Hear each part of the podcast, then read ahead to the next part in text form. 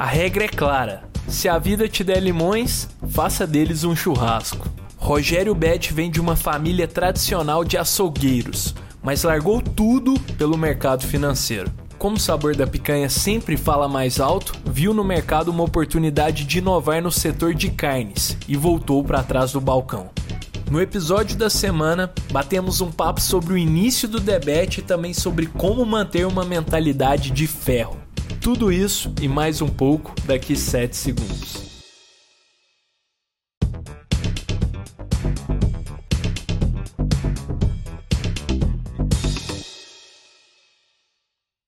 Fala turma, sejam muito bem-vindos ao Pode Sonhar, o podcast que é uma motosserra que desbrava os caminhos para o empreendedorismo jovem brasileiro. Eu sou o Miguel, estudante de empreendedorismo da Link School of Business. E eu sou Gabriela Azevedo, especialista de marketing digital e sou co-host. Boa. E hoje estamos aqui com um convidado mega especial, Rogério Bet, que é fundador do Debet. Rogério, muito obrigado por ter aceitado um convite, de estar aqui conosco, um prazerzaço te receber, cara.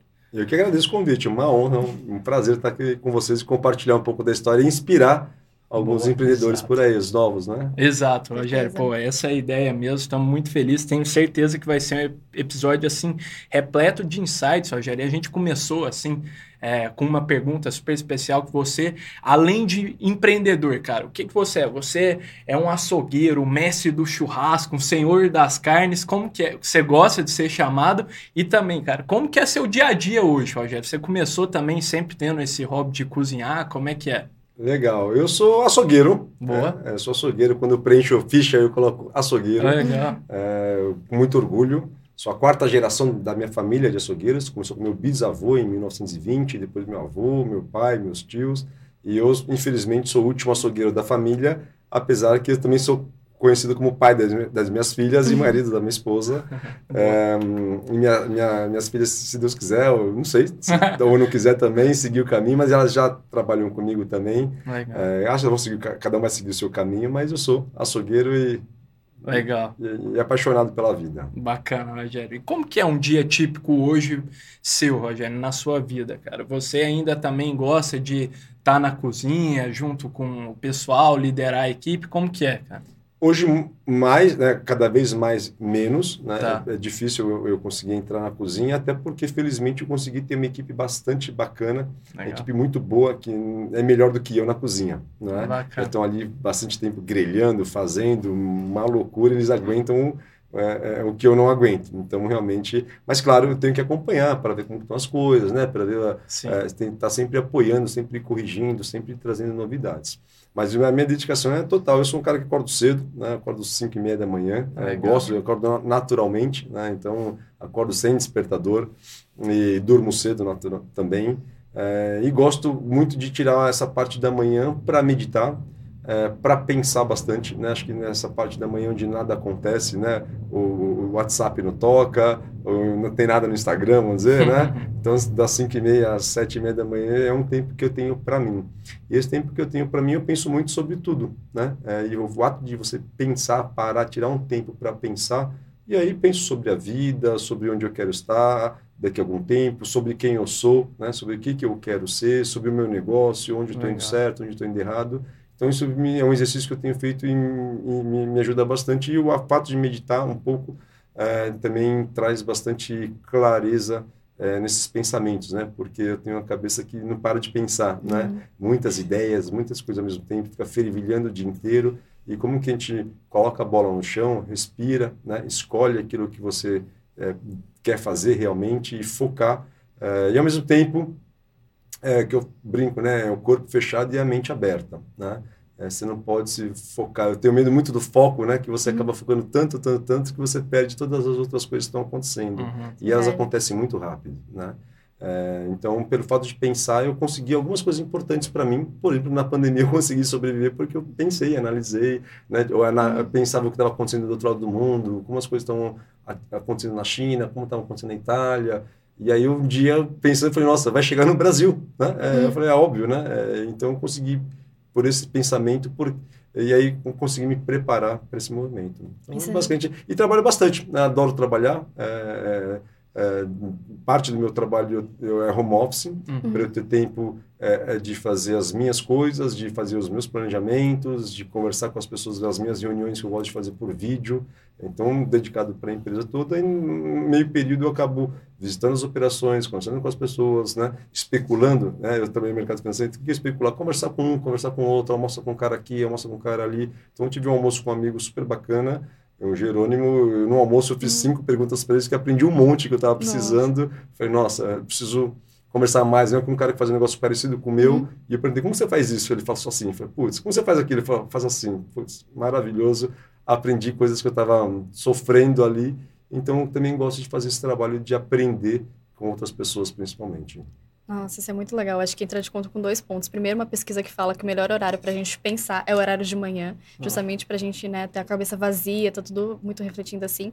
E o período da noite para a gente ser criativo. Por isso que quando a gente dorme, a gente é muito criativo. É, é isso, é, é então. E, outro e no ponto, banho, né? É engraçado. Nossa. É vem, engraçado vem, mesmo. Vem na cabeça, né? Aquele momento que você tá com você, só pensando ali, é. não tem mais nada, né? Quando você tá no banho, você tá pensando só no banho, né? Assim, é. em tese. Aí a cabeça começa a vir e aí, pô, é isso, né? Por que não? É. Geralmente, é que a gente coloca muita barreira né, na criatividade. Quando a gente é. não coloca essa barreira, é nesse momento que a gente está sem fazer nada. E né? a rotina engole a criatividade. Engole. engole. É, porque todo dia é uma coisa, é o trânsito, é aquilo, é, você está devendo aqui, está devendo ali no né, trabalho, está né, sempre atrasado, sempre um monte de coisa para fazer, sempre é. com. E aí sua criatividade você vai deixando para depois e você não exercita ela, né? Sim.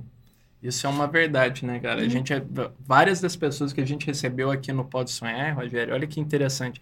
Falam que a criatividade, esse período que o empreendedor tira para pensar em inovação, em novos projetos, novas ideias, é fundamental, né? Porque se ele não se força e faz isso intencionalmente, né? Tipo, esse período aqui, essas horas, eu vou pensar em projetos novos, vou pensar no meu negócio ele, cara, vai ter pepino para resolver, né? Sim. Sempre vai existir. É, você pode, é, é, é, como você atua, né? Você pode ser o observador, né? Muitas vezes você é o sujeito oculto, né? Às vezes é a primeira pessoa, então você tem que saber tirar do, do ponto de vista e entender o que, que eu estou tirando de aprendizado desse momento, é, seja uma dor, né? Que a dor ensina uhum. muito, né? O Ray Dalio fala bastante isso, né? É, dor mais verdade. reflexão igual evolução. Verdade. Então, putz, eu aprendi muito isso e gosto muito disso gosto muito de usar isso. O que, que eu estou aprendendo com essa dor que eu estou sentindo? Porque eu preciso aprender.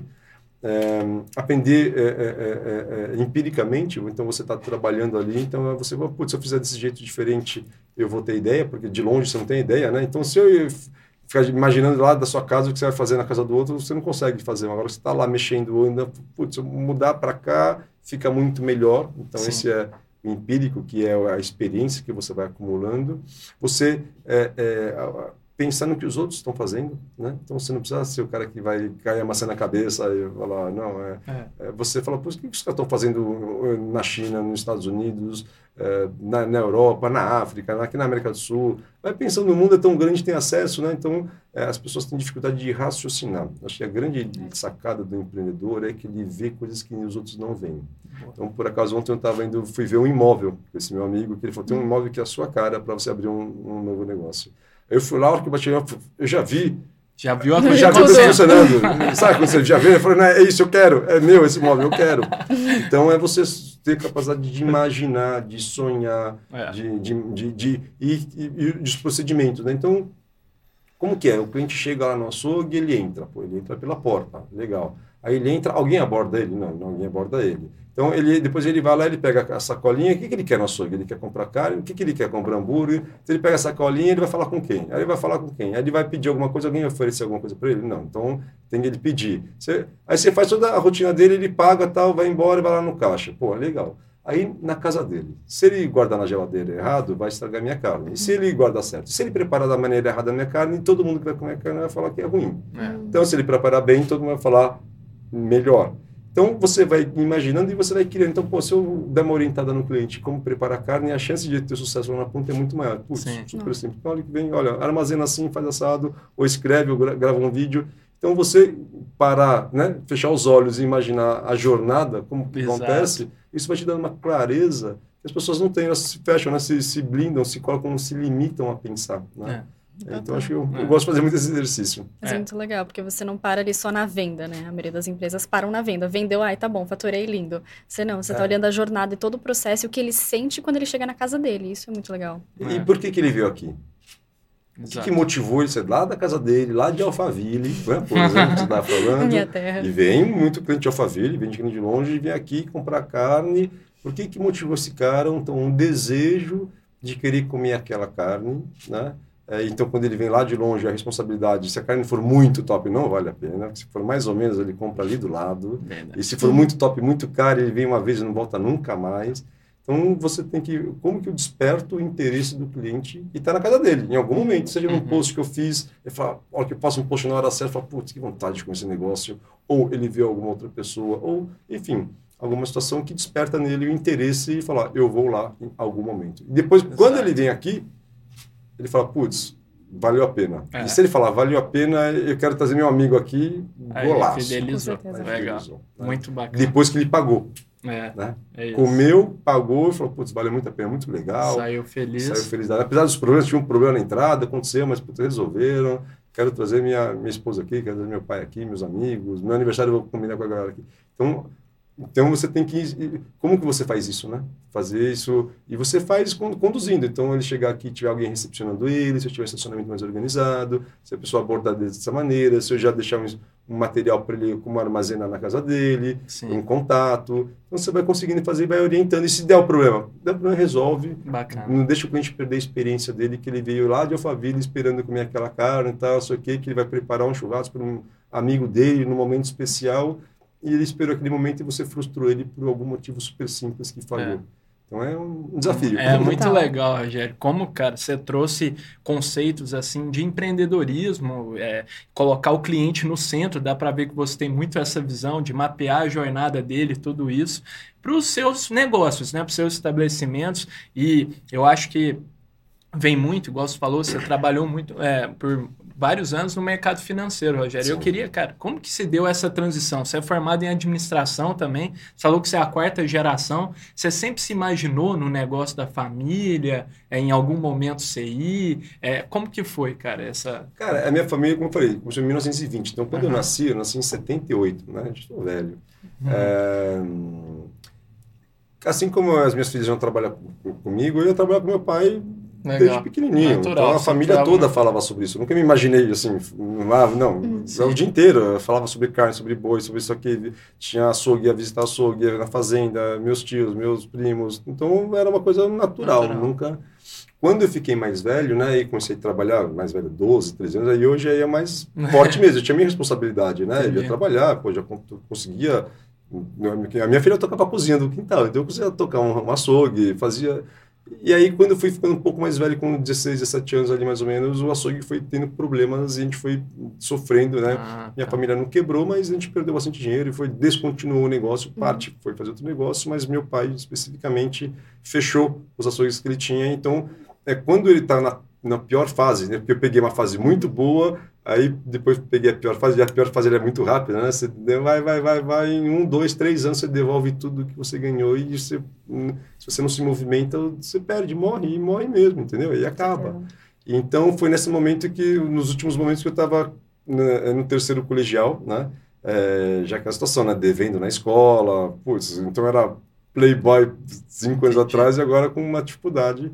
Uhum. É, e aí eu, pô, o açougue, né? Eu falei, ah, não queria ter açougue, né? Triste, né? Aquela uhum. cena era, eu trabalhava no açougue, né?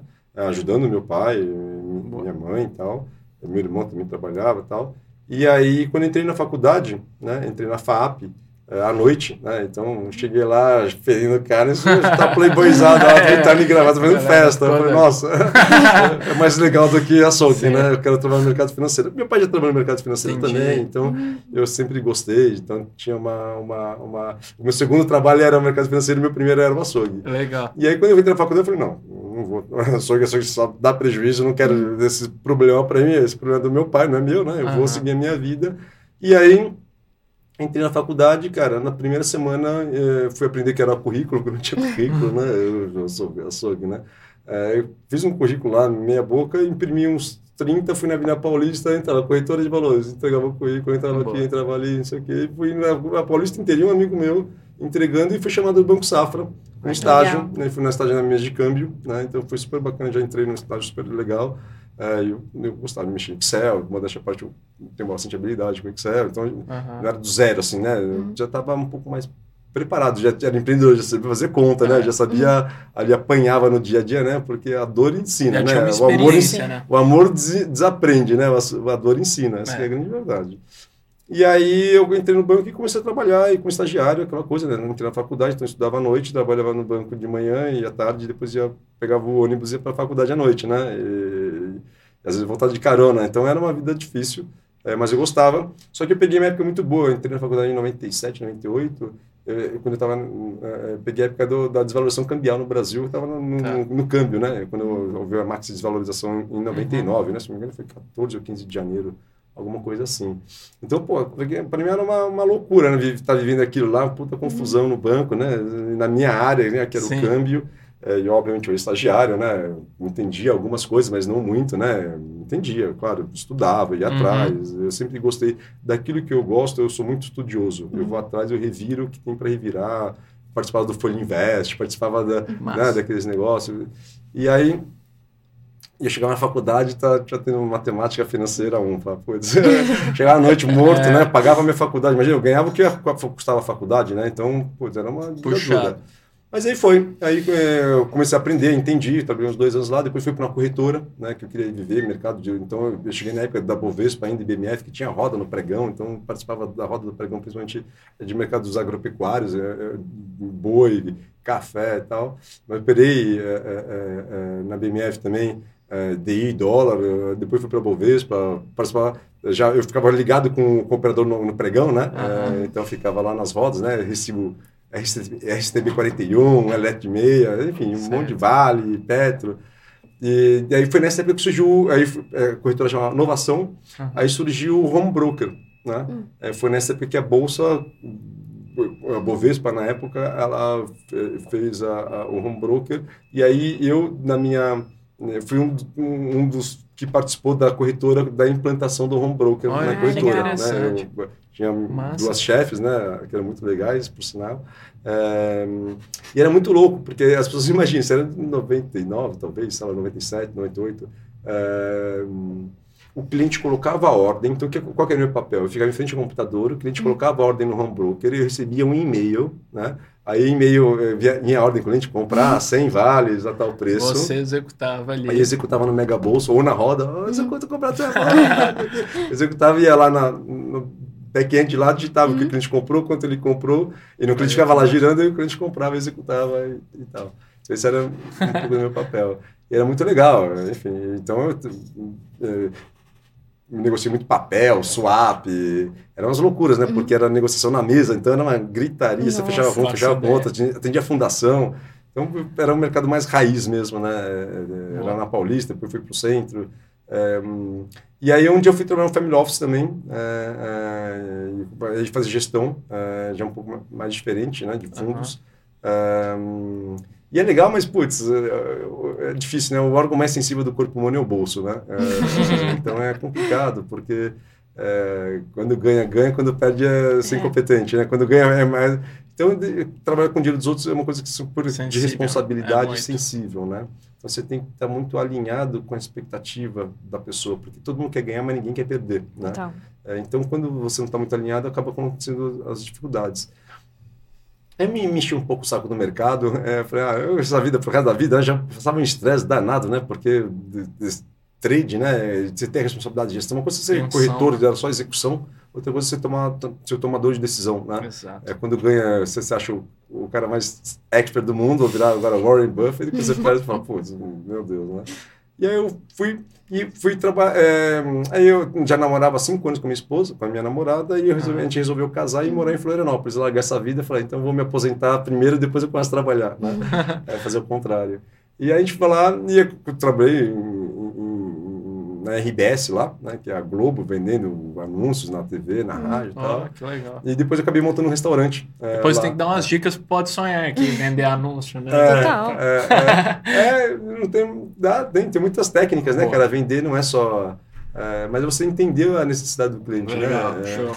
O cara que compra, né, como dizem lá, o cara que compra a furadeira não quer a furadeira, quer o furo, né? Uhum. É. É, então, é isso. Só que para dar o furo ele tem que vender a furadeira. Então, é. como que você consegue entender qual é a necessidade da pessoa e você vai ali entregar a solução que é a tal da furadeira. Boa. Então, é, é, então eu tive uma longa caminhada no mercado fui empreendendo em Florianópolis, aí eu sozinho, minha mulher, né, com 22 anos, ela com 20 anos, Olha, e foi uma história nossa. super bacana.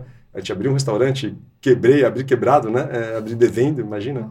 É, o dinheiro acabou na metade da reforma, né? Então, é, na, na, então, no primeiro mês foram 12 pessoas no restaurante, então aquela pedalada já deu, já caiu de cara no chão.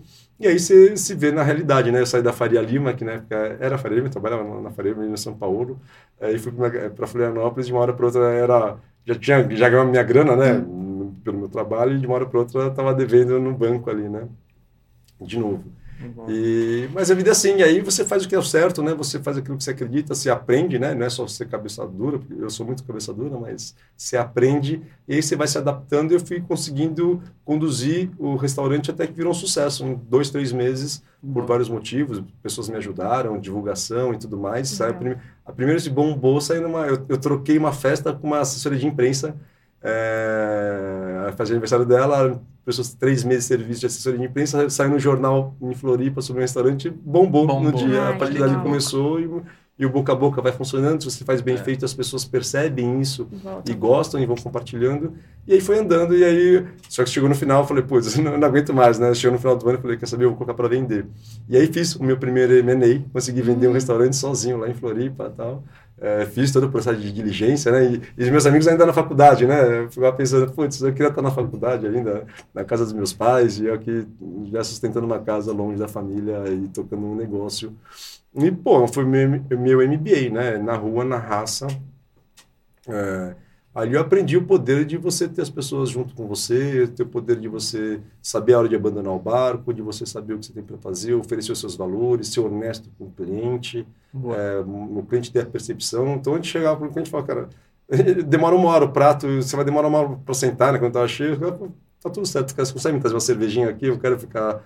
Então, era muito legal, porque você falar, é cinco minutinhos, espera aí, eu quero esperar uma hora, eu queria ficar puto da vida. Né? Então, a, o poder da transparência ele é muito forte. As pessoas têm medo de ser transparente, principalmente para mostrar o erro, porque você se mostra frágil, né? E quando você mostra o erro, aí que é a fortaleza da pessoa, né? Então, isso é, quando a gente é jovem, mais, menos ainda, né? Uhum. Todo mundo no Instagram é todo mundo bonito, né? Perfeito. E as, as pessoas, quando veem a, as imperfeições, é que é onde você se torna sincero né? e verdadeiro. Né? Uhum. E aí, então, consegui vender meu restaurante, ó, putz, eu vendi Falei, agora eu já morava quatro anos em Floripa, já tinha surfado o que eu queria. E aí minha esposa falou, vamos voltar para São Paulo. E aí eu fui trabalhar no Alex Atala, bati na porta dele lá, ele falou, entra aí na cozinha, fui lavar prato. Massa. E aí fui lavar Muito prato e falei, nossa, isso aqui que é um restaurante. O que eu tinha era uma bagunça, né? eu fui num profissional, num lugar, falei, nossa, não tinha processo nenhum, sabe? procedimento. E aí fui aprender que, como eu operava um restaurante ali, lavando louça, literalmente. Olha é, eu falei, nossa. É... E aí um dia, eu tava lá lavando louça, é, um diretor do banco, de Safra, me ligou, é, falou, oh, tô te procurando há tempos tal, é, vamos abrir uma, um, um, agente autônomo, né, que, é, que era um advisor em 2000, 2003, é, e falou, pô, você faz a gestão, eu, seu fundo lá, que eu tinha um fundo lá, era, ia bem, mas deixa a parte, eu tenho uma clientela, vamos fazer, agora mudou o agente autônomo, podia ser multi pessoas e tal, e aí eu, ele foi almoçar, jantar lá comigo, então imagina, eu tava lá no Dom, foi um cara de terno de gravata, saiu o cara da cozinha lá, é. que tava lavando louça, senta pra jantar lá com o cara. Então eu o que tá acontecendo né, com isso, cara? E aí a gente começou, shake hands, somos sócios, é, saímos de lá, é, começamos uma salinha, tamanho dessa aqui, 30 metros quadrados, e ele nasceu a Beta Advisors, vieram outros sócios, a gente cresceu bastante. É, e começamos com ações, começamos a oferecer né, esse trabalho aí, que todo mundo faz, os advisors, tal, pegar cliente dos bancos, atender bem, fazer parceria com várias instituições, corretoras, oferecia. A gente foi muito bem na parte de ações, que até então 2003, 2004 era muito difícil, uhum. cinco as, as ações, então começaram os IPOs também, então a gente vendia muitos IPOs, e começou aquela febre de flopar, né, de flipar na realidade, né, é, vocês vão lembrar, nessa época você comprava, é, a, a, todo IPO subia 50%, né, ah, é, 100%, o, o, ruim subia 20%. Então, você comprava lá 10 mil reais, você ganhava 5 mil reais, vendia na abertura, ganhava 5 mil reais. E começou a virar festa, né? é, todos os amigos meus, compra aí, faz aí, faz aí. Até começaram a perder. Aí... Mas foi muito legal, a gente abriu muita, uma carteira grande, tivemos. E aí eu acabei... É, um, tivemos um sócio também, foi super bacana, foi uma longa jornada. É, E acabei é, indo empreender no oeste da Bahia, em Luiz Eduardo Magalhães. Legal. É, lá no, na, perto de São, São Desidério ali. É, para fazer uma operação de reflorestamento para geração de madeira, de biomassa, para produção para geração de energia, né? Energia elétrica e vapor, né? É, você faz cogeração para as indústrias, né? Secar em soja, cardil, bumbo uhum. e tal. Uhum. Então, você, para você gerar calor numa indústria, você precisa de algum combustível, ou combustível fóssil, ou gás, ou biomassa, outras coisas. Então, é, você não pode consumir a biomassa nativa, então a gente plantava floresta e vendia o cavaco para eles para fazer essa cogeração. Então foi uma operação muito também outro completamente diferente, outro perfil, né, no oeste da Bahia, completamente, né, nunca imaginava lá isso em 2008 ou 2009, 2009. Então foi um aprendizado muito grande também. É, infelizmente não, não, ocorreu da maneira como a gente queria, porque enfrentamos três anos de seca, né? É, foram três anos muito bons, mas três anos de seca e, e a agricultura tem isso, né? É, você pega ali. É, é são ciclos, né? São ciclos que acontecem e você está numa região que tem chove mais ou menos, então é três anos bom, três anos é. mais ou menos. Esse mais ou menos devolve. Uhum é, te custa muito mais para a implantação e a produção é muito menor, ou seja, tá. o seu retorno vai lá para baixo. Entendi. E o, o eucalipto tem um, um, ciclo longo, né? Então foi um, um, processo bastante difícil, mas de muito aprendizado também, que acabei conseguindo é, vender minha participação. Tive um prejuízo enorme, mas faz parte da vida, uhum. né? É, porque se você tem medo de ter prejuízo, não vai para o jogo, né? É, tem medo de perder, não vai para ações. Né? É, é, é, porque vai perder. Legal, a chance é você perder menos Sim. do que ganhar. Né? Existe a máxima, né, Rogério? Muita gente fala que no empreendedorismo precisa dar certo uma vez, né? Se você acerta, cara, uma vez, possivelmente bem acertada, assim, é, cara, possivelmente isso traz assim, vai por cima de todas as outras, que o erro faz parte, né? Sim. E, igual você conta, assim, eu acho sua história, Rogério, é muito bacana porque você não tem. É, assim, problema em contar, cara, os seus aprendizados, né? Que foram ali, pô, tomou prejuízo, isso faz parte e gera aprendizado, né? Cara? Com certeza, é, é cara, dos erros que, que pode é, pegar as pessoas que eu mais admiro, né? Assim, empreendedores, histórias, adoro ver biografias. Sim. Eu admiro de quem eu admiro e de quem eu admiro também, né? É. Para ver como o que, que fez aquela pessoa chegar lá, né? Legal. Eu conheci muitas pessoas pessoalmente, né? Conversando com eles, são pessoas também super simples, super de boa, super, é. né? Assim, é, e com, cometem os erros e quando você conversa com eles, falam mais dos erros do que dos uhum. acertos, né? E quando você é jovem, você fala mais dos acertos do que dos erros, né? E a sabedoria vem com a habilidade e os erros te ensinam muito mais. E claro que tem que evitar. Aí a sabedoria tá, é você evitar os erros, principalmente aqueles que já são conhecidos, que você já tem noção, mas você ainda insiste em enfiar o dedo na tomada para ver como é que é. Né? Uhum. Então tem um pouco disso que também tem um pouco da provocação do jovem. Porque se o, se o jovem aceitasse tudo que fosse falado, né, a gente estava na época das pedras ainda, né? Porque sempre foi assim. Então, uhum. é, então você tem o poder aí de, de, de mudar aquilo que foi o status quo, que aquilo que foi alguém falou para você. Então você tem que bater de frente e aí a diferença de um sonhador e de um, de um visionário é o resultado, né? Se você trouxe o resultado, você é visionário. Se você não trouxe, você é um sonhador. É. Então é como que você faz para primeiro não morrer, para continuar uhum. no jogo, porque depois morreu, morreu, acabou. Seja morrer na física, é. sua empresa quebrar. É, e a maioria das empresas, cara, é, acontece da empresa ter sucesso do começo e só bombar, só resultados positivos e vai para frente, mas a maioria, 70% aqui no Brasil, fecha, morre em 5 anos, 6 anos, alguma é. coisa assim. 5 anos. Então é só não morrer, né? Então se você não morrer e conseguir chegar nos 5 anos vivo, já tem um diferencial que você comprovou, porque, putz, vem pandemia, vem isso, vem aquilo, vem aquilo outro, e, e, e, e você tem que ter algo dentro de você muito maior para conseguir enfrentar o dia a dia, né? Porque senão desiste. Então, parte do meu dia eu penso em desistir e parte do meu dia eu penso em crescer. Interessante, Rogério. É legal como você, novamente, cara, tem essa visão de é, trazer, olhar coisas que estão acontecendo, inovação para fazer com que a gente não cometa os mesmos erros do passado, Rogério. E uma das coisas que você foi mega pioneiro aqui no, no Brasil foi trazer o Dry Age para cá. Como que foi isso, cara? Como que foi daí para a abertura do debate? Como que, cara, se deu isso? Foi um insight também, observando as coisas lá de fora? Sim. Como foi? É olhar e ver. As pessoas tá. olham e não enxergam. Né? É muito louco isso. É, então, um dia eu estava vendo televisão, é, nessa época da Florestal, 2013 ou 14, é, e aí vi lá no History Channel, alguma coisa assim, ó, melhores carnes do mundo, sabe aquele negócio? Uhum. 10, 9, 8, tá. e a primeira que mostrou lá era o Peter Luger, em Nova York. E aí começou a explicar por que ele era a melhor carne do mundo, aqueles steaks gigantes e tal. Aí contava que selecionava o boi, o angus, fazia o dry aged, uh, uh, como preparava a carne, e a mulher explicava todo o negócio e tal. Eu fiquei vendo aquele negócio babando, uhum. me deu um desejo enorme. O que, que eu podia fazer com aquilo? Virar para o lado dormir, ficar com desejo, né? Passa, e a vida que segue no dia seguinte. Podia pegar um avião e ir para Nova York, né? Ah. não tinha dinheiro, mas eu podia, né? E o que eu fiz? na internet e falei, putz, vontade de comer esse dry quero fazer igualzinho isso aí. Não vou viajar para Nova York, o que eu faço? Google, como faz dry O que é dry Porque já tinha visto, mas eu nunca Boa. tinha apesar de ser açougueiro, né? Uhum. O que, que é dry Aí, como fazer dry em casa? Aí eu vi lá, pesquisei na internet, meia hora revirei a internet, né? É, aquela fome de querer ver dry Como faz? Falei, pô, vou comprar uma televisão, uma geladeira. É, fui no Santa Bárbara, que é um açougue do lado da minha casa, que até então me atendia, porque minha família fechou açougue em 2000. Então, fiquei uhum. 10 anos, 12 anos sendo cliente de açougue, nada a ver com açougue. Tinha até pavor. Meu pai morreu depois de dois anos, então é, é, tinha um Entendi. trauma de açougue, literalmente, né? E aí eu fui lá no Santa Bárbara, eu falei assim, me arrumo, eu quero fazer igualzinho, me arrumo um angus, assim, hum. assado, tá um contrafilé com osso, que eu vou fazer assim. Ele falou assim, é louco, não sei o quê. Eles falaram? falaram. Que desenho. É, aí ele, ele voltou e me ligou, ó, arrumei o o que você queria, vem aqui buscar. Aí eu fui lá buscar tal, aí eu fui comprar uma geladeira, comprei medidor tal, não sei o quê. E, e, coloquei lá na geladeira e fiquei ali em casa. Batia só na, na coloquei na varanda, tinha, morava, hum. tinha varanda lá.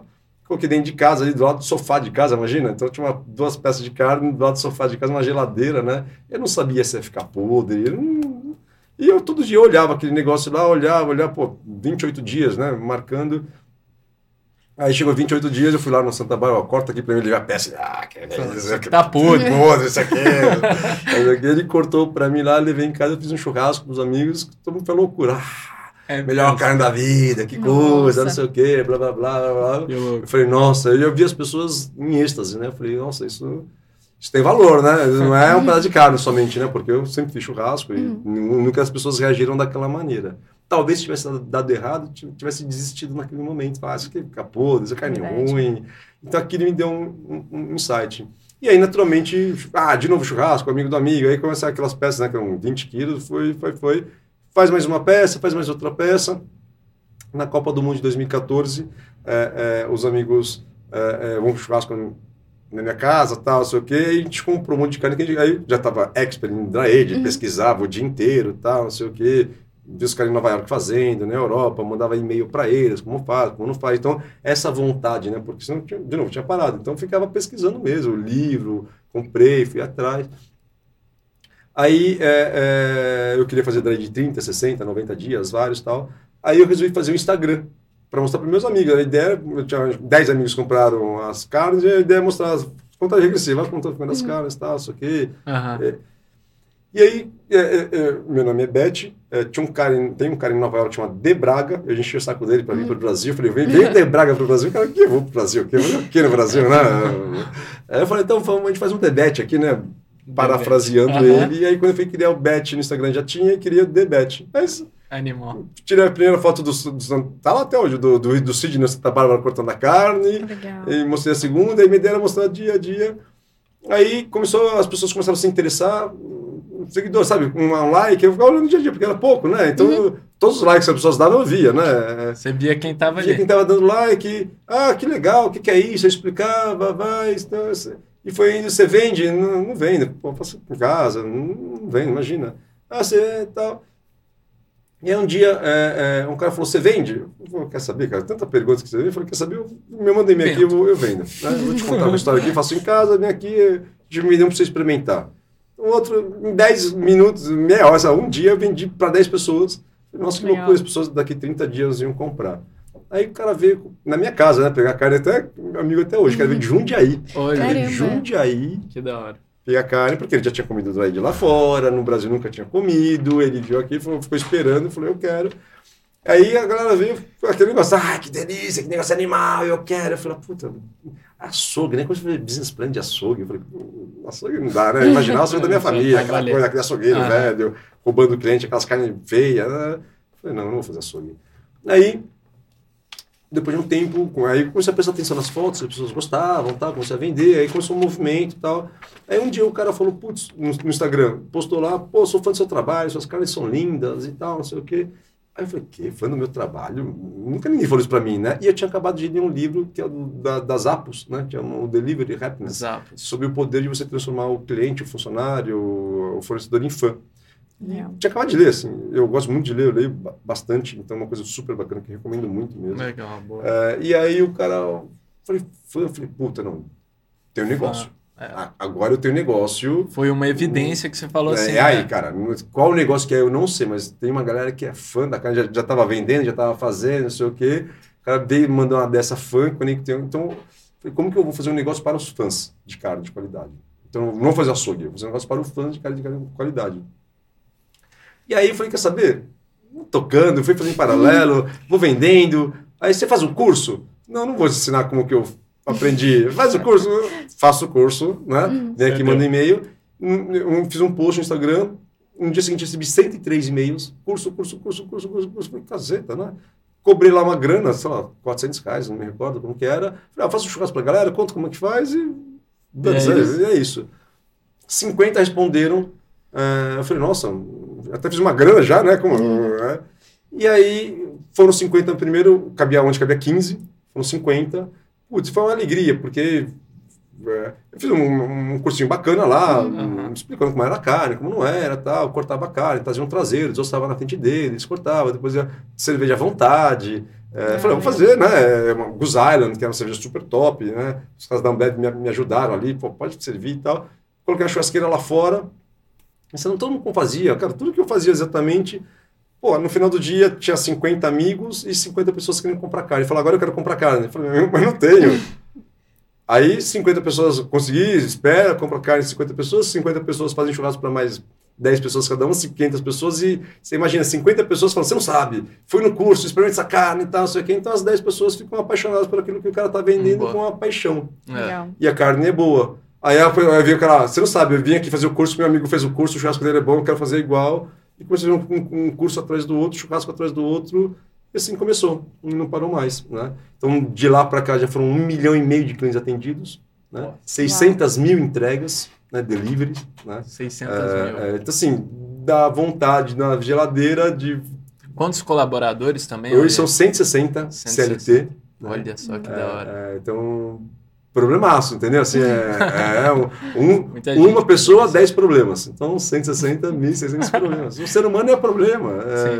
É, é, se cresce, é que cresce, não cresce, que não cresce. Hoje está frio, hoje está sol, amanhã está isso, amanhã está aquilo. E a nossa capacidade como CEO é muito mais agora gerenciar, organizar, alinhar, refinar as pessoas, a comunicação, as pessoas certas nos lugares certos.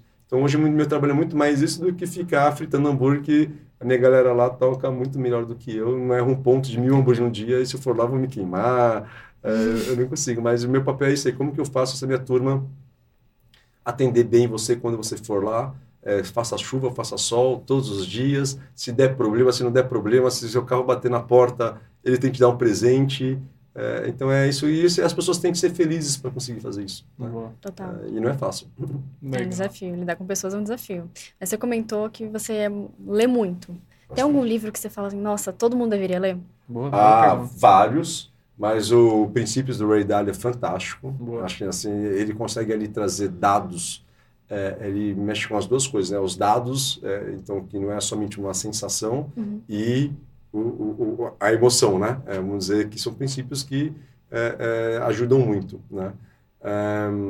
eu gosto muito desse outro dele, que ele fez da, da Ordem Mundial, que é uma aula de história maravilhosa, assim, é maravilhosa, uma aula de história fantástica, com dados, né? Sobre, enfim, porque você consegue entender como que nós nos tornamos uma sociedade hoje de 8 bilhões de pessoas com essas características, é, então fica fácil você entender os impérios, né? Porque que eles crescem, por que, que eles caem, são três passos para o crescimento, três passos para a queda, e por que que, apesar de sermos tão diferentes, em épocas diferentes, tem traços iguais, que comportamentos que levam para o mesmo lugar.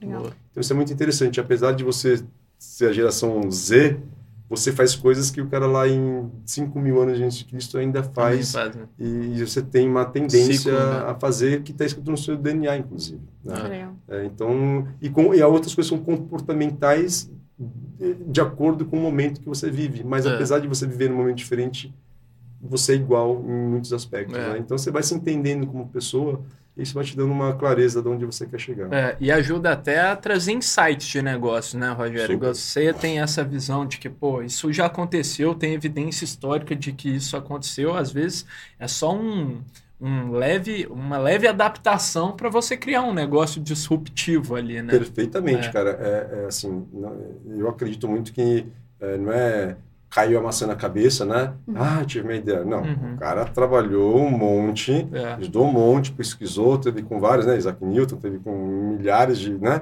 E aí depois, ah, agora ele entendeu, isso é o empírico né, de, um, de, um, de um estudo. Então, Sim. eu estudo muito. Como que eu estudo? Lendo muito, é, entro na internet e reviro tudo que me interessa. Agora com inteligência artificial, estou alucinado em inteligência artificial, sou um grande usuário, assim, vou te falar, é foda mesmo.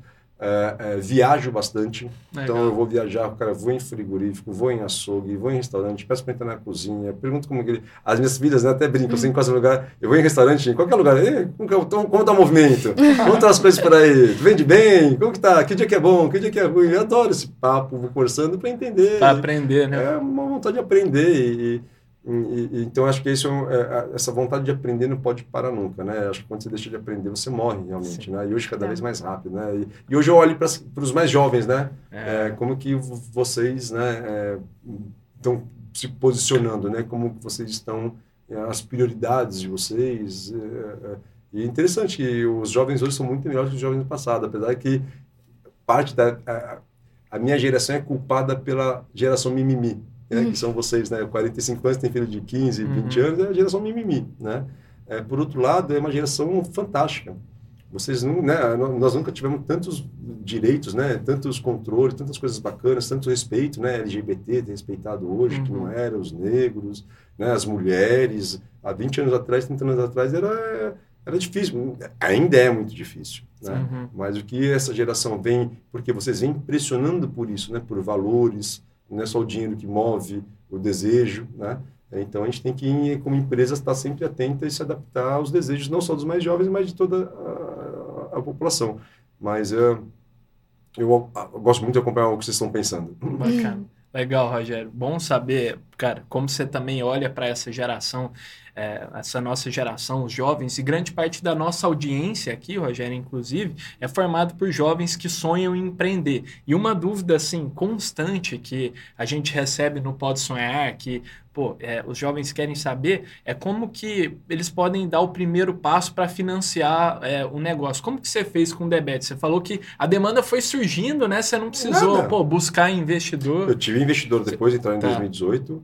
É, mas nada, como eu falei da geladeira. É, no início foi ali os achei, próprios clientes. É, acho que a grande sacada é você entender algo que as outras pessoas vão valorizar, assim tá. como você valoriza. Legal. A partir daí, a, a minha princípio é, se eu tiver cliente sorrindo, eu vou ganhar dinheiro. Tá bom. Então, então o que eu preciso fazer? O cliente sorrir. Tá. Legal. Como que eu vou fazer? Né? É, é agora, eu, eu sempre trabalhei, como que eu vou ganhar dinheiro? Como que eu posso fazer faturar mais no mercado financeiro? Como que eu posso fazer o cliente dar mais corretagem? Dane você está ganhando perdendo. É, o cliente ganhando ou perdendo, eu estou ganhando. Né? O corretor é assim, é a corretagem. Né? E o advogado é assim, está tudo certo. O corretor de imóvel, está tudo Tem certo. Vários, um, um, o meu papel nesse caso aqui, não, eu quero fazer o cliente ser feliz. Então, é, eu, vendo, ganha, eu não vendo carne, eu vendo momentos especiais. Uhum. Né? Então eu quero, então é, o nosso mote é car, debete, é carnes especiais para momentos especiais. Né? Então é, o que, que, é um momento especial? Você reunir sua família. É, é, o bilionário adora reunir a família dele para fazer um churrasquinho. Fica de bermuda com o pano nas costas. Você vai na favela, a galera adora fazer churrasquinho. Então o churrasco é uma coisa muito, muito interessante que é no nosso DNA, reunir a família, reunir a criança, o mais velho, o amigo, o outro, passar uma tarde gostosa, tomando um negócio. Né? É, você pode ouvir música clássica, pode ouvir funk, você pode ouvir... Então, o churrasco, ele é muito mais do que comer um pedaço de carne, tá de bom. alimentação. Então, Legal. como que eu ofereço isso para o cliente? Ele perceba isso. Então, eu tenho que conduzir ele para esse caminho, né? Então, o que, que você tem para oferecer? Seja você resolver uma dor, seja você fazer com que a pessoa perceba o valor naquilo que você está oferecendo e ela queira comprar. É o desejo. Né? Algumas coisas são por necessidade. Outras coisas são por desejo. Né? Então, por que você quer uma bolsa de 30 mil? Nada justifica uma bolsa de 30 mil. Uhum. Nada justifica ter um carro de 200 mil. Nada justifica, a não ser o seu desejo, a sua vontade uhum. e a sua uhum. disponibilidade. É. Então, como que você faz as pessoas perceberem, você ver, olhar e ver, e acontece lá fora, né? Eu não inventei nada, eu não inventei o trade, eu vi lá fora, né? O, a, o live streaming, eu vi na China, e não sei o quê. Então, vai pesquisar, seja curioso. Tá aí na sua palma da mão. Antes eu tinha que ler Barça. Entendeu? Agora vocês acessam se vocês quiserem, vocês têm preguiça de acessar. Ah, tá lá, vocês ficam vendo só joguinho, essas, essas coisas. Não, pesquisa, vai ler, vai atrás, vê vídeo, vê podcast, lê, liga. Várias vezes eu bati na porta de restaurante, no mercado financeiro, posso trabalhar aqui na cozinha? O que eu fazia aqui na cozinha? Posso aqui, eu lavo louça. Eu aprendi, de graça aqui, eu aprendi. As pessoas não têm coragem de fazer isso, têm medo de ir lá bater na porta. Se alguém bater na porta e falar, posso, me ensina aí, vou adorar, cara. Vou falar, esse cara é diferenciado. Nessa menina é diferenciada. Uhum. Agora não estão esperando, não. Aí é aquele negócio, vocês têm muitos direitos e poucos deveres. Então, a hora que você entender que a vida é um equilíbrio entre seus direitos e seus deveres, e você fizer os seus deveres, os seus direitos eles vão acontecer naturalmente. E você só fica esperando os seus direitos e esquece de fazer os seus deveres porque alguém faz por você, a sua mãe fez por você, o seu pai fez por você, porque a vida deles foi muito mais dura que a vida de vocês. Uhum. Que a minha também, eu sou super privilegiado. Então, mas mesmo os mais simples, eles acabam focando no. Então, pensem, puta, eu tenho aqui. E ser feliz é uma luta. Ser feliz é um desejo, é um, é um, é um trabalho diário que você tem que fazer para ser feliz. E ser feliz é eu quero ser feliz, né? Eu tenho eu, é direito, é meu direito ser feliz. É, é, dever do Estado, direito do cidadão, dever do Estado. Não, meu amigo, é obrigação sua correr atrás de ser feliz. Sim. Ai, que legal. É muito louco. E aí é uma coisa, a hora que você começa a ser feliz, você começa a refletir para as pessoas que estão ao seu redor a felicidade. É. E as pessoas querem estar ao seu redor. E aí você vai tendo alguma coisa para oferecer para elas. Muitas vezes, no primeiro momento, você não tem algo específico, mas agora se tiver, a pessoa vai comprar a ideia. Se for boa, se for honesto, se for legal, se for bacana, a pessoa vai comprar. Isso vai de encontro totalmente a uma aula que eu tive, que eu faço pós em marketing de luxo. Uhum. E a gente conversa muito sobre a questão do espírito do tempo, né? Como que as pessoas estão se sentindo hoje e como que reflete isso no consumo. E uma coisa que foi muito latente é justamente essa questão das pessoas serem muito solitárias, elas serem muito individualistas, mas ao mesmo tempo elas só quererem um abraço. Então as experiências e o próprio consumo, né, de poxa, eu vou fazer um churrasco com a minha família, desse momento especial, é justamente isso, né? Sem dúvida. E, é, são coisas tão simples, é só que um abraço, que o cara cinco minutos atrás adorava um abraço também. Sabe? Então, o que, que faz você de diferente, né? Então, é, você olhar pelo cliente realmente. É, quando eu comecei a falar, pro, e tem muito a ver com aquele negócio do, do livro das Apos, é você ser transparente, né? Que o Ray Dalio fala, né? Radicalmente transparente e honesto com você mesmo e com o outro, né? É, então, eu, o cliente chegava lá no começo do açougue e ele falou assim, eu quero comprar 5 quilos de carne. Aí eu perguntava, mas você vai fazer o quê? É hambúrguer ou churrasco? Ele falava, é hambúrguer. Então, pô, você não precisa de cara, né? Uhum. São quantas pessoas? Ah, ou vai, churrasco. São cinco pessoas. Eu falei, cara, olha, cinco pessoas, dois quilos e meio aqui dá. Não, mas como? Eu tô querendo comprar 10 quilos, você quer me vender 10 quilos e meio? Cara, cara, vai porque vai funcionar. E você acende o fogo, faz assim, faz assado, tal, não sei o quê. Aí o cara comprava menos, depois ele fala, puta, cara, sou seu fã, você não sabe, a galera amou, ficou louco. E, então, esse cara, quantas vezes eu ouvi a palavra, organicamente a pessoa falando, eu sou seu fã. Mas por quê? Porque eu provoco isso. Faz a pessoa falar bem de você. Quer ver uma coisa? Se entra uma pessoa aqui, um amigo meu, fala, puta, esse cara é um mala, um puta de um babaca. Esse cara... Ah, aí o cara entra aqui, todo mundo vai ficar assim. Pode ser o cara mais bacana, vai ficar todo mundo... Ah, Agora, olha, até chegando um amigo meu, esse cara é fantástico, esse cara é engraçadíssimo, gente boa por um cacete, e vai todo mundo receber ele de outra maneira. É. Verdade. Então, se você fizer com que a pessoa né? fale bem de você, exatamente, a reputação. Fale bem de você. Então, como que eu quero que a pessoa fale bem de mim? O meu produto ser bom, o atendimento ser bom, e eu resolver o problema. Só, né, falando muito aqui, uhum. mas tem um, uma coisa que eu aprendi também, muito a ver com isso. Um dia, um amigo meu até, é, é, foi lá e falou, cara, tá vindo meu sogro aqui, né? Amigo assim, conhecido, cliente uhum. conhecido. Uhum. Meu sogro tá vindo lá, não sei de onde, eu falei que o seu melhor, melhor hambúrguer, ele tá louco, eu vou fazer um hamburgado em, em, Campinas e não sei o quê. E veio, e tá, eu tava lá, ele ficou falando, sou seu fã, o cara tá louco e tal, não sei o quê. E foi embora, beleza. Dele uma hora, isso foi um sábado à noite. É, um sábado, sábado à tarde, sei lá, me recordo. É, um sábado à tarde. Aí daqui umas duas horas, ou sábado à noite, sete, seis da tarde, vamos dizer, é, ele me liga. Cacete, que não sei o quê. Nossa, o que aconteceu, né? Não veio o pão. A gente vendeu a carne, o queijo, o pão. Ah, tá. Ih, comprar pão aqui é uma porcaria, tá, não sei o quê. O cara vomitou. Eu falei, meu Deus, o que eu faço agora? Né? Eu falei, você me dá uma hora, eu vou resolver? O cara falou, tá bom, eu seguro a bronca aqui uma hora. Peguei o pão, peguei dois pacotinhos de pão, era oito, sei lá, três pacotes de pão, coloquei no Uber, mandei entregar em, em Tu, lá, o Campinas, não me recordo qual que era. Em uma hora chegou o pão. A hora que chegou o pão, esse cara, puta que pariu! Você é foda! Não acredito nisso, você mandou pão. Custou 100 reais. Custou 100 reais. 100 reais. Imagina para quantas pessoas esse cara já falou. Nossa, Nossa. absurdo. Você não sabe, os caras são muito foda. Mandaram pão para mim, não sei o quê, bababá, bababá, babá. cara se tornou um evangelizador, assim. Claro. É. E acontece direto. Acontece direto por besteirinha. E aí você vai lá, você dá aguinha pro cachorro. Se vê uma criança uhum. dormindo lá, você coloca um puff pra criança dormir. Então você se preocupa, olha e vê o que você tá fazendo. É. Entendeu? Aí a pessoa fala, puta, né? Sou seu fã, é animal isso aqui e tal. Então isso vai gerando valor para sua marca que vai gerando, abrindo portas para você, que vai gerando possibilidade de você colocar uma margem maior, porque você tem um preço, mas você não pode desgastar, porque todo mundo sabe né, o, o valor das coisas, né? Uhum. Então a pessoa paga. Agora, se sentir enganado, não é por causa de 20 reais. Um negócio que custa um real, você quer me vender por 20, se eu for por necessidade, eu vou pagar 20, mas nunca mais eu compro de você. Então, você saber precificar tem muito a ver com isso também, para a pessoa sentir, tipo, vale muito a pena eu sair daqui. Porque se a pessoa vai lá e fala, puto, debete é animal, mas é caro pra cacete, nunca mais volta. É. Agora, isso faz debete... parte do encantamento. Claro, né? aí a pessoa volta o LTV, o cara é. volta uma vez por mês. Hum. Porque eu tinha uma margem um pouco menor, Exato. mas eu ganho várias vezes no cliente. É. Então, é, é, o empreendedor é isso, a gente tem ansiedade de querer ganhar dinheiro. Para de querer ganhar, virar unicórnio em três meses, em seis meses, um ano. Para, gente. Isso faz mal para vocês, só gera ansiedade e vocês não vão virar unicórnio. Para, essa besteira, nem queira ser unicórnio. Para, que ele tenha uma vida feliz durante. Eu quero ser o Rolling Stones, eu fiz uma apresentação esses dias, eu quero ser o Rolling Stones. Eles acabaram de lançar um, um, um, álbum fantástico, vocês já viram, faz uma, 15 dias, fantástico, fantástico, um dos melhores álbuns dele pela crítica, eu ouvi, ouço várias vezes ao dia. Um tem 82 anos, Kate Richards, o Mick Jagger 81, uh -huh. o, o, outro lá tem 79. É. Cara, os caras já enterraram todo mundo, estão com 80 anos fazendo rock and roll, todo rodando o mundo, feliz da vida, porque, porque eles têm tesão naquilo que estão é. fazendo. É. E quem você conhece com 82 anos está em casa babando, tomando sopa, reclamando da vida, com dor aqui, dor ali, ou já morreu. Uhum. Então, você acha que a vida do, do Rolling Stones foi como? Foi uma, uma, martelado o dia inteiro, é. porrada para todo quanto é lado. E o cara está lá vivo. Então, você se sentir vivo, se fazer ser vivo, aí para o cara conseguir fazer os 80 anos, uma, um álbum fudido, e sair em rolê no mundo, é porque o cara tem que estar, tá, tem muita energia dentro é, dele.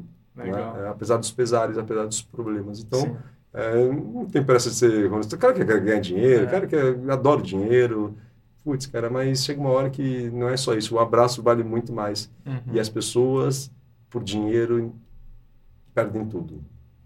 Quanto, a maioria das pessoas que pegam em herança se matam pelo dinheiro. As pessoas se matam, é uma loucura. É uma loucura. Eu tô com minha mulher há 27 anos, já fui pobre, de não ter grana, dever pegar dinheiro emprestado com um lavador de prato, verdade. E já tenho grana também, que hoje não, não é um problema. não sou milionário nem nada, mas não é um problema. Cara, não dependeu disso para ser feliz. Com dinheiro é mais fácil, não tem a menor uhum. dúvida. Né? É, mas seja feliz primeiro, depois o dinheiro vem. É, é, não, não de ser feliz para o dinheiro. É, e é muito melhor sorrir no, numa Ferrari do que chorar no Fusca, entendeu? É. É, as pessoas fazem o contrário, não tem essa aí. É melhor sorrir na Ferrari, não é chorar na Ferrari. Não, eu quero sorrir na Ferrari. É. Por que, que eu tenho que escolher? Quem é, que determinou exato. que eu tenho que abrir mão de ser feliz para ser rico? Total. Quem que colocou isso na é sua cabeça? Não é um trade-off, né? Não é um trade-off. Eu é. posso ser feliz e rico? Posso. Eu posso ser feliz e conquistar meu dinheiro honestamente? Posso. Só que o nosso histórico mostra que muitos dos que fizeram são os bandidos, mas não são todos. Uhum. Eu garanto que grande parte da população é honesta. Mas tem ali uma pequena parte que faz a gente tratar todo mundo como desonesto. E faz muito barulho também, né? E eu faço isso, eu trato todos os meus clientes como honestos. Se o cliente for lá e falar, cara, tô sem dinheiro para pagar, volto para pagar depois, eu falo, não tem problema, cara, pode voltar para pagar depois. Eu vou apanhar, um ou outro vai... Mas, cara, quando você fala e o cara, o cara honesto fala, não acredito vai fazer isso, você vai acreditar em mim, vá? Você vem aqui para me roubar? Já fiz várias vezes. E o cara volta e paga depois. Já tive problema no quintal lá, outro dia pegou fogo na coifa. Caramba. Quintal é? lotado. Nossa. Fogo na coifa. Sério? Quintal lotado. Faço o quê? Fecha a porta lá, cada um paga. Galera, pelo amor de Deus, sai daqui sem pagar. Vira, deixa que a gente resolve o problema. Uhum. Depois as pessoas voltam lá, e aí, tá tudo certo, tá tudo bem, vim pagar aqui, eu saí sem pagar, vim pagar minha conta. Pô, isso é maravilhoso. Agora, se eu fecho lá, posso ter um problema a partir daí. O cara falou, pô, colocou a segurança, o dinheiro em primeiro lugar do que a segurança. É. Né? Então, isso você é a cultura que os seus funcionários vão vendo o que você faz. Sim. E a cultura é que nem a família, né? A minha filha, as minhas filhas, minha esposa têm a cultura que a nossa casa propõe. Exato, olha que legal. Né? São e os valores, né? São os valores. Ah, legal. Né? São os valores. E os valores é quando você não está lá, né? Quando é. as pessoas fazem quando é. você não tá lá. Quando Exato. eu tô lá é um jeito, quando eu não tô lá tem que ser o mesmo jeito. Exato. Legal demais. Rogério, pô, esse episódio foi uma aula aqui de experiência do Eu vou cliente. falando, vou, vou me empolgando, desculpa. Nossa, absurdo. Eu ficaria aqui por horas. Nossa, a gente também se empolgou. É, pra caramba. Muito da hora mesmo, Rogério. Pô, gratidão por compartilhar tanto. Eu anotei várias coisas aqui para eu estudar mais. Muito legal mesmo. Tenho certeza que quem tá nos ouvindo também curtiu demais. Obrigado, cara. Legal, obrigado. Espero que inspire positivamente a vocês construírem mais e melhor. Certamente fazer o nosso país ser melhor do que ele é hoje. Certamente. Muito obrigado mesmo. Cara. Valeu. Muito obrigado para todo mundo que ficou até aqui, turma. Lembrando que o Pode Sonhar vai ao ar todas as terças-feiras no nosso canal do YouTube, o Pode Sonhar Podcast, em todos os streams de áudio, no canal do YouTube do Poder 360. Vejo vocês na próxima e tamo junto.